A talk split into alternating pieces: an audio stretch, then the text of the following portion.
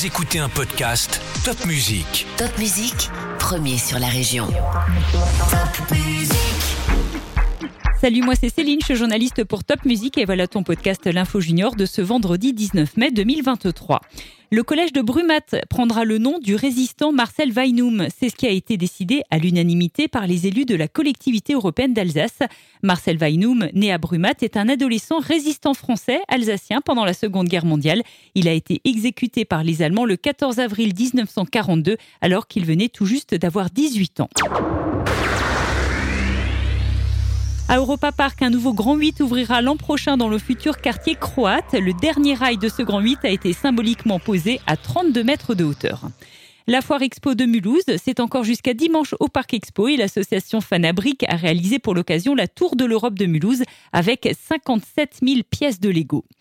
C'est une expérience scientifique et gustative qui est menée depuis 18 mois à la base nautique de Colmar-Roussen. 300 bouteilles de crément d'Alsace ont été immergées. Quelques-unes d'entre elles ont été remontées à la surface pour fêter les 70 ans de la route des vins d'Alsace.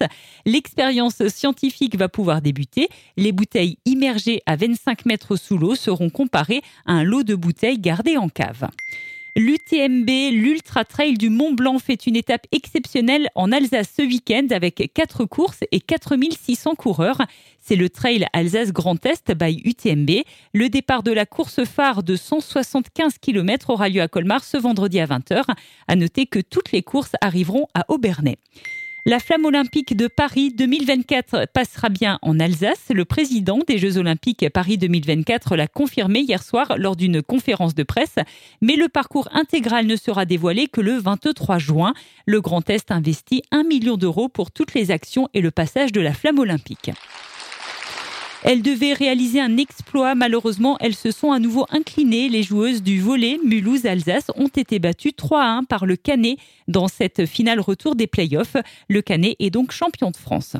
En revanche, en handball, c'est la fête pour l'ASPTT Mulhouse-Rixheim, dont l'équipe féminine jouera en Pro League la saison prochaine.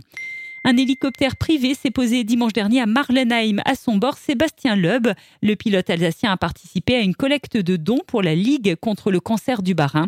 Il proposait des petits tours en voiture de prestige. Et vous les avez peut-être vus à Altkirch dimanche dernier. C'était la première édition de la course de caisse à savon.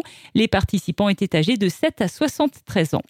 Si tu as aimé ce podcast L'Info Junior, n'hésite pas à le liker, à nous écrire un petit commentaire, ça nous fera super plaisir. Et surtout, partage ce podcast Top Music avec tous tes amis. À la semaine prochaine.